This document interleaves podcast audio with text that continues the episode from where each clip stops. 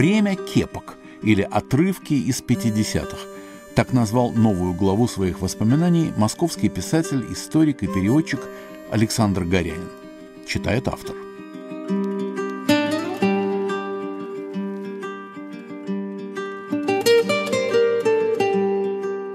Пятидесятые годы. Они уже скрылись за поворотом, грустит Михаил Казаков в фильме «Покровские ворота». Начало 50-х – мои детские годы, конец 50-х – юношеские. Неплохо их помню. На самых давних кадрах моей памяти по улицам ходят мужчины в сапогах. Но это не военные. Все они, кроме того, в кепках, даже вопреки жаре. Сапоги медленно вытеснялись брюками, победившими к середине 50-х. Ширина брюк должна была совпадать с длиной ботинка. Так требовала еще довоенная норма. Слегка разорительная для обнищавшего в войну населения. После недолгого народного возмущения дудочками стеляк, брюки к концу 50-х заметно сузились у всех, и я какое-то время удивлялся, сколько же у нас оказалось тонконогих людей. Исключая, конечно, окраинных щеголей, наоборот, вставлявших в штанины какие-то немыслимые клинья – Поголовное ношение кепок изживалось куда дольше. Добро бы их носили те, кто скрывал ранние седины или пробор взаймы. Нет, в кепках ходили, исключая редких приверженцев шляп, практически все. И это не были кепи доктора Ватсона и Шерлока Холмса, а безобразные шестиклинки. Из-под них к ужасу особо впечатлительных мог стекать пот. Даже будучи сняты, они напоминали о себе круговой вмятиной. Этот спор с природой длился все теплое время года.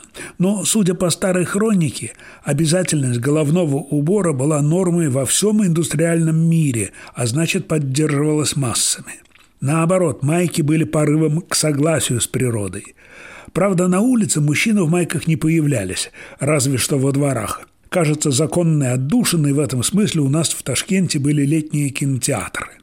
Наступление темноты не совпадало с началом сеанса, и о содержании киножурнала людям моложе сорока и не сообразят, что это такое, надо было догадываться по словам диктора и призракам на экране. Но вот призраки слегка густели, и после конца журнала обычно появлялись белые буквы на уже почти темном фоне. Этот фильм взят в качестве трофея после разгрома советской армии немецко-фашистских войск под Берлином в 1945 году. Может быть, мне запомнились какие-то особо жаркие вечера, но я ясно вижу, едва появились эти слова, как там и сям забелели майки. Половина молодых мужчин, чинно пришедших в сорочках, их скинула. К концу сеанса жара отступала, задувал легкий ветерок, начиналось обратное одевание. Слова «фильм взят в качестве трофея» первыми всплывают в моей памяти при упоминании о кино начала 50-х. Советские фильмы я тогда видел реже, тем более, что у меня была возможность бесплатно, а не за 2 рубля, большие деньги, смотреть все, что показывали в клубе связи напротив почтамта. А там, мне кажется, крутили только трофейное. Видел я, конечно, и советские фильмы в пионерских лагерях, в том же клубе связи по праздникам, в летнем кинотеатре «Хива», а еще были школьные культпоходы. Между первым и шестым классами я был вполне киноман и, в общем, не упустил ничего. После смерти Сталина поток трофейных фильмов как-то неуловимо пошел на спад. Уже в новые времена мне многое объяснил журналист Виктор Горохов. Он блестяще владел английским и во время она подрабатывал тем, что писал тексты русских субтитров для, как он говорил, трофеев. «Попробуйте вспомнить», – сказал он, – «20 новых на тот момент советских фильмов от начала своей кинопамяти и примерно до 53 года. Ручаясь, не вспомните». Я уверенно начал.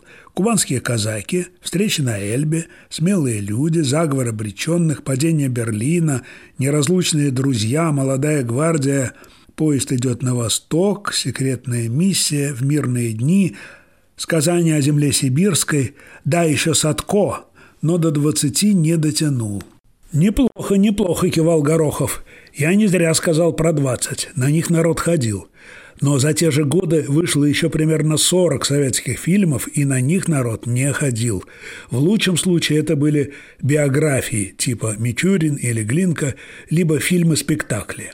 Зато трофейных фильмов за те же годы пустили в оборот сильно за сотню, и на многие из них люди шли снова и снова.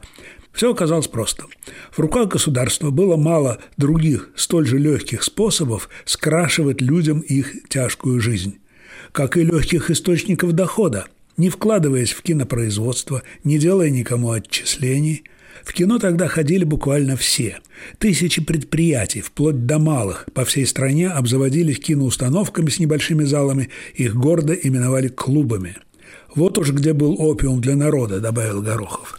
СССР в послевоенное время не мог сразу создать свой Голливуд, использовал чужие Голливуды, и это был, уверяю, разумный выход – все титры в трофейных фильмах были отрезаны. Заграничный и точка. Хотя маломальски образованным людям понять страну происхождения картины не было трудно. И у них возникал вопрос, ну немецкие это понятно, но почему среди трофеев большинство фильмов американские, страны союзника, правда сплошь довоенные? Кажется, легенда была такая захватили киноархив поверженной Германии и не стали вникать в детали. Трофей он и есть трофей. Годится к показу и ладно. Американцы делали вид, что ничего не замечают. Их картина мира внедрялась в советские массы без усилий с их стороны. Хорошо помню, как ташкентский поэт Саша Файнберг с жаром пересказывает мне американский фильм «Сенатор». Было это уже в конце 60-х, Пора трофейного кино давно миновала, но рассказчик восхищался тем, как демократическая система в фильме победила зло, словно едва вышел из кинозала. Саша горевал, что не видел еще какие-то политически сильные фильмы из трофейной обоймы. Я о них даже не слышал. Я больше помню другие – индийскую гробницу, королевских пиратов, девушку моей мечты, мстителя из Эльдорадо, дорогу на эшафот, знак Зорро, гибель Титаника, мятежный корабль. Путешествие будет опасным. Пародийные «Три мушкетера», на самом деле «Три поваренка». И, конечно, Тарзана.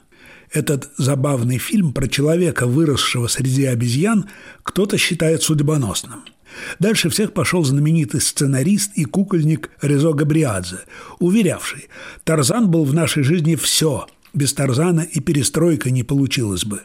Все развитие шестидесятников, я уверен, началось с Тарзана. Тяга к свободе, к лианам. Конец цитаты. Самое трогательное, на мой взгляд, продолжение среди фильмов трофейной обоймы получила австрийская комедия 30-х годов «Петер» с девушкой, случайно переодетой мальчиком – Полвека спустя этот старый как мир сюжет прямо-таки засиял в полнометражном фильме-балете студии «Лентелефильм. Старая танго» с несравненной и прекрасной Екатериной Максимовой в главной роли. Начало 50-х годов в СССР называли эпохой великих строек коммунизма – Какие-то из этих строек были далеко от нас, например, Волгодонской канал, Куйбышевская ГЭС, Каховская ГЭС.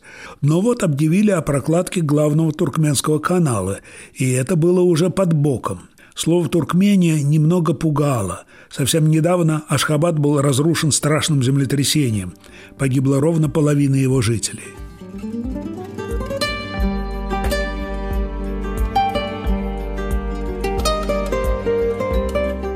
На волнах Радио Свобода выпуск «Поверх барьеров». Время кепок или отрывки из 50-х. Новая глава воспоминаний писателя, историка и переводчика Александра Горянина. Читает автор.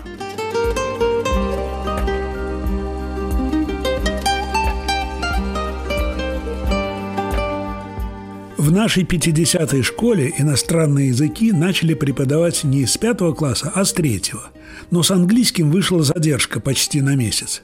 Помню, бреду домой под впечатлением первого урока, бубня под нос «Nell has a bell» – у Нелли колокольчик. И в нашем дворе вижу, как соседка Зинаида Сергеевна с гордостью предъявляет старым подругам своего улыбчивого сына Женю, важного инженера, вернувшегося из годичной командировки в Австрию.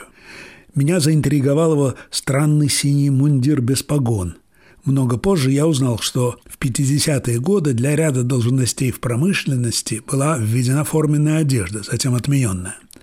Женя, он был по горному делу, попал в число счастливцев, успевших насладиться ею. Через месяц Зинаида Сергеевна уже рыдала во дворе. Женьку отправили на главный туркменский канал. Там землетрясение, сгинет он там.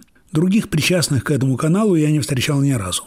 Замысел был в том, чтобы заставить реку Амударью вернуться в свое былое русло Узбой и течь вместо Аральского моря в Каспийское, орошая все на своем пути. На пути, заметьте, через пески и теряя половину воды только на испарение. На карте в газете «Известия» все выглядело потрясающе. Когда канал будет готов, из Москвы, порта Пяти морей, можно будет на красавце-теплоходе плыть по Волге до Астрахани, затем пересечь Каспий до Красноводска, ныне Туркменбаши, войти в Узбой и плыть по нему до Амударьи, а по ней уже вверх по течению до Термеза на афганской границе, а по берегам будут тянуться сады, виноградники, хлопковые поля – Газеты славили будущий водный путь длиной больше тысячи километров. Славили шагающие экскаваторы, но без подробностей о том, как продвигается стройка. Сразу после смерти Сталина она была брошена. С Женькой ничего дурного не случилось. У нас на географаке климатологию преподавал профессор Леонид Николаевич Бабушкин. В студенческие годы я с ним вне занятий не перемолвился и словом. Но года спустя мы случайно разговорились в неформальной обстановке, и я узнал неожиданные подробности про начатый и брошенный канал. Собственно, идея была старая, но перед войной ее, как гидролог и климатолог, предлагал к обсуждению профессор Владимир Цинзерлинг – те в окружении Сталина, кто готовили указы о великих стройках, сочли, что осчастливить Среднюю Азию эффектнее всего будет с опорой на замысел об Амударье и Узбое, неважно, кто его автор. Когда указ был обнародован, менять идею было поздно. Научное обоснование должно было только ее подтвердить. Создали ученые бригады геологов, гидрологов, почвоведов, ботаников и так далее, рассказывал Леонид Николаевич. Поселяли в домах отдыха, перерывы только на сон и еду. Карты, аэрофотоснимки, научные отчеты, любую литературу подвозили по первому требованию. Материалов о трассе вопиюще мало, а выводы нужны однозначные. Это был кошмар. Созвали конференцию по преобразованию природы, и на ней именно Цинзерлинг вдруг заявляет, что расчеты влагооборота безумно устарели, а объявленные цифры забора воды из Амударьи приведут к гибели Аральского моря. Но во главе проекта успели встать генералы и академики, уже проделавшие дырочки под будущие значки сталинских лауреатов. Они отмахнулись от крамолы. Чтобы понять, что задача действительно ошибочна и невыполнима, ушло больше двух лет и без счета сил и средств. В повести Юрия Трифонова «Утоление жажды» речь о прокладке другого канала, Каракумского, через 10 лет после главного туркменского и с учетом его ошибок. Но тень подавшего идею каналов через пустыню продолжала витать и над этой стройкой один из персонажей повести гордится. Я еще застал знаменитого Цинзерлинга, который провел 25 лет в пустынях Мексики и Калифорнии. Этого пустынножительства не было на самом деле, но у мифов свои законы. Я слышал версию покруче, что после упомянутой конференции Цинзерлинг, как швейцарский шпион, его предки и правда были женевскими кальвинистами, был расстрелян за попытку срыва великой стройки. На деле же Владимир Владимирович Цинзерлинг, отовсюду отставленный, умер у себя дома. Что же до Аральского моря, оно к началу нашего столетия, ужавшись по площади в девять раз, фактически погибло, и именно по причине неумеренного забора воды из Амударьи. Еще более крутым советским просчетом 50-х стала затея с целиной. Хрущеву напоминали, как шло крестьянское переселение на восток до революции – Общины отправляли вперед толковых земляков, чтобы те все разведали на месте, и мало кого из них привлекла огромная засушливая полоса между Заволжьем и Иртышом. Переселенцы, не смущаясь расстояниями, двигались дальше, на Алтай, за Обь, в Преамурье, в Уссурийский край. Но генсек уперся всеми четырьмя. Освоение целины поглотил исполинские средства и непомерный человеческий капитал – отдача от целины никак не перекрыла потери от разрушения почвы, пыльных бурь и отказа от финансирования каких-то разумных дел. В череде 50-х годов мне особенно памятен 54-й. с торжествами в честь трехсотлетия воссоединения Украины с Россией. В журнале «Огонек» был большой цветной разворот с картиной художника Хмелько. Навеки с Москвой, навеки с русским народом. Летящие вверх шапки, воздетые в привязные сабли, бандурист с мальчиком, монументальный Богдан Хмельницкий, Переяславская рада. По радио постоянно звучали украинские песни, чаще хоровые, чем сольные, а хотелось наоборот. Объявили, что в Москве появится памятник в честь этого события. Лет 25 спустя, уже будучи москвичом, я увидел в садике перед Киевским вокзалом в Москве закладной камень с надписью Здесь будет сооружен монумент в честь 300-летия воссоединения Украины с Россией. Году в 90-м найти закладной камень я уже не смог. Пространство перед вокзалом превратилось в неопрятную толкучку. Затем площадь была обновлена, появился фонтан Европа, вырос торговый центр, и я уж было решил, что камень по-тихому убрали. Но вот увидел в сети фото, тихо стоит среди какого-то газона. Надпись почти не читается. На исполнение взятого обязательства у московских властей было несколько десятилетий. Прибывшие из Киева могли видеть этот закладной камень и, возможно, говорили себе «Москва ценит данное историческое событие не так высоко, как нам внушали». В том же 1954 году в СССР произошло другое воссоединение мужских и женских школ. Это было замечательное событие, снизившее общую казарменность тогдашней советской жизни – но рассказ об этом потребовал бы, наверное, отдельной передачи.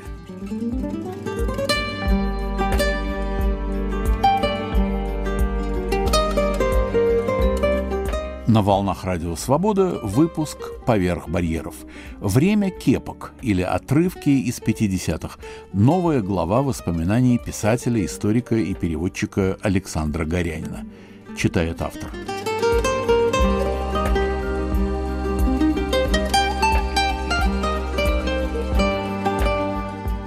Моя виртуальная подборка «50-е годы» включает и отрывок из воспоминаний советского партийного деятеля Александра Тихоновича Паренского. В 1951-1954 годах он был секретарем парторганизации Куйбышев гидростроя, одной из великих строек коммунизма.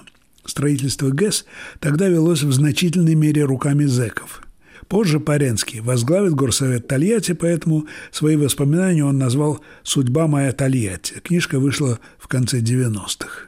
Вот этот отрывок. В середине лета 1953 года из лагерей Куйбышев гидростроя по Бериевской амнистии начали освобождать заключенных, среди которых были и отъявленные рецидивисты. От них начальство старалось избавиться даже в первую очередь. Мол, без них в лагерях станет спокойнее. Но на свободу сразу начали выходить лишь преступники-мужчины, а большинство женщин оставалось в лагерях. Дело в том, что большинство из них было осуждено по 58 статье, которой Бериевская амнистия не касалась. Освобождению подлежали лишь немногочисленные расхитительницы и воровки, а также беременные. Однако уже вскоре в комиссию по освобождению потоком пошли документы о том, что чуть ли не все зечки Куйбышев гидростроя в конце июня оказались беременными. Согласно агентурным данным, решить эту задачу им в массовом порядке помогали чуть ли не все мужчины, имевшие отношение к женским лагерям.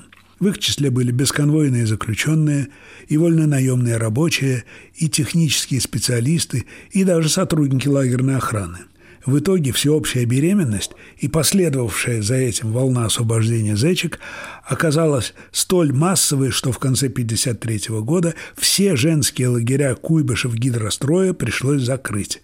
Конец цитаты. Явно не все женщины, о которых речь, освободившись, потеряли контакт с теми, кто им помог. Так не бывает в жизни. Повороты судеб могли быть самые причудливые – по отдаленной ассоциации вспомнилось стихотворение Леонида Юзефовича «Мемуар». «Мне комнату сдавали эти ревнители враждебных вер, старообрядец дядя Петя и тетя Шура из Бандер, Киржак и греко-католичка, но брак был прочен, крепок дом. Зимой топилась жарко печка с кладским ворованным углем. Их дом природа окружала, жарки цвели среди камней, Чуть дальше Селинга бежала с японским кладбищем над ней. Для современника в этих трех четверостишиях столько невеселой информации. что порой приходит крамольная мысль. Быть может, те, кому эти строки уже ничего не говорят без пояснений, просто не догадываются о своей удаче. Первая смысловая связь, которую рождает в памяти миллионов людей словосочетание 1956 год, это развенчание злодейств сталинского, но не ранее времени. Хотя посвященный им доклад Хрущева зачитывался на закрытых партсобраниях, его содержание в считанные дни стало общеизвестным, далеко не для всех став громадной неожиданностью. Развенчание назревало и нависало. Многие боялись, не повернет ли к худшему. Кто-то трусил, не призовут ли к ответу. К тому времени уже два года, как возвращались выпущенные из политических лагерей, и не все они сильно осторожничали в разговорах. Большинство, но не все. Не забудем, что на момент смерти Сталина вся советская история насчитывала только 35 лет. Для сравнения скажите, 1987 год с Горбачевым и перестройкой, те же 35 лет назад, это очень давно. Через пять месяцев после хрущевского доклада, о содержании которого к тому времени не знал только ленивый, облегченные выдержки из него появились в газетах. Кажется, именно тогда начались кухонные дискуссии интеллигенции уже обо всем советском времени в целом. Они часто кончались ссорами. Сам я дорос до подобных дискуссий позже, уже в студенческие годы, и сразу понял, что этот спор не будет завершен никогда. Разговор шел по главному вопросу. Принес ли большевистский переворот одно лишь зло или в чем-то в виде отложенных последствий обернулся благом – Поначалу в этих спорах, как ни странно, партии блага случалось брать верх. Одно благо, всего одно, в других меня не убедили, для меня несомненно. За несколько десятилетий после 1917 года произошло беспримерное перемешивание населения огромной страны, крайне болезненное для втянутых в него, но два-три поколения спустя обернувшееся благом для ее языкового и культурного единства – и, как заверил меня ученый-медик, благом с генетической точки зрения. В СССР, среди прочего, сильно уменьшилось число близкородственных соседских браков. В 16 лет я уже немного зарабатывал сам и сразу начал покупать книги. Моему другу Валерию Агееву деньги на книги давала мать. Она надеялась уберечь сына от более пагубных пороков – мы с Валерой хотели понять, среди прочего, как видит Вторую мировую войну побежденная сторона. Начиная с середины 50-х, издательства иностранной литературы и военный издат выпустили десятки переводных книг о Второй мировой в целом и о русском фронте. Например, историю Второй мировой войны Курта фон Типпельскирха, сухопутную армию Германии Мюллера Гильдебранда, танки вперед Гейнца Гудериана – этот список длинен – Самыми информативными для нас были книги «Роковые решения» и «Итоги Второй мировой войны». Они состояли из самостоятельных глав, каждая была посвящена другому аспекту или периоду войны, и каждая написана другим немецким генералом. Напомню, битым генералом. Переводили не только немцев. В те же годы на русском вышли шесть увесистых томов официальной английской истории Второй мировой войны под названием «Большая стратегия» автобиография американского генерала Риджуэя под названием «Солдат» и много чего еще. Даже на этом фоне меня поразила, помню, своей нейтральностью книга Александра Верта «Франция, 1940-1955». Уже в наше время я упомянул об этом потоке переводов в каком-то разговоре, но меня заверили, что я что-то путаю. Да, эти авторы изданы по-русски, но изданы в последние 15-20 лет – а в 50-е годы свирепый идеологический контроль исключал подобное. Мой собеседник картинно разводил руками. История Второй мировой гитлеровского генерала Тепельскирха на русском в 56 году в открытой продаже. Извините, вам это приснилось. Кстати, у меня тоже нет ответа на вопрос, что делал в эти годы свирепый идеологический контроль. Спал, что ли? Жалею о куда-то сгинувшей у меня книге «Наследник из Калькутты», авторами которой значились Штильмарк и Василевский. Она вышла в конце 50-х в Москве и остается выразительным памятником тому десятилетию. А в самом его начале, в Гулаговском лагере, на прокладке железной дороги Салихард и Гарка, позже известной как «Мертвая дорога», заключенный Роберт Штильмарк, боевой офицер, прошедший всю войну и сидевший по пустяковой статье восхвалял германское оружие. Вечерами рассказывал блатным занятные истории с продолжением, сочиняя их прямо на ходу, тискал романы. Другого заключенного, но не простого, а лагерного старшего нарядчика с огромным сроком по фамилии Василевский осенила крайне самобытная идея – освободить Штильмарка от общих работ, пусть пишет приключенческий роман, который будет послан Сталину, а тот дарует амнистию. Когда «Наследник из Калькутты», «Пираты», «Графы», «Тропики», «Похищенные дети» был закончен, Василевский решил избавиться от Штильмарка, а себя выдать за единственного автора. Но блатные все поняли и заступились за любимого рассказчика – Василевский хоть и забрал у Штильмарка рукопись, но указал на заглавном листе все же двух авторов. В феврале 53-го Штильмарк вышел из лагеря, однако в связи с немецкой национальностью был определен на поселение в Енисейск, где пробыл три года. Рукопись оставалась у зэка Василевского, через год отправленного в другой лагерь. На этапе рукопись у него изъяли, но, к счастью, не уничтожили, а отправили в культурно-воспитательный отдел ГУЛАГа. Штилемарку повезло. Он добился реабилитации, женился, в 1956 году вернулся в Москву и смог вызволить рукопись. Устроить наследника из Калькутты в печать помогал писатель Иван Ефремов. Когда еще два года спустя роман увидел свет, часть гонорара Штильмерк передал Василевскому, как раз вышедшему на свободу. Но тот потребовал продолжения банкета в виде половины гонорара с каждого издания – Штильмарку пришлось по суду доказывать свое единоличное авторство. Это удалось благодаря свидетельствам других сидельцев и хитрой фразе в последней главе рукописи. Трудно вообразить иное десятилетие, страну и обстоятельства, в которых еще могло родиться подобное произведение. Родиться и выдержать полсотни изданий.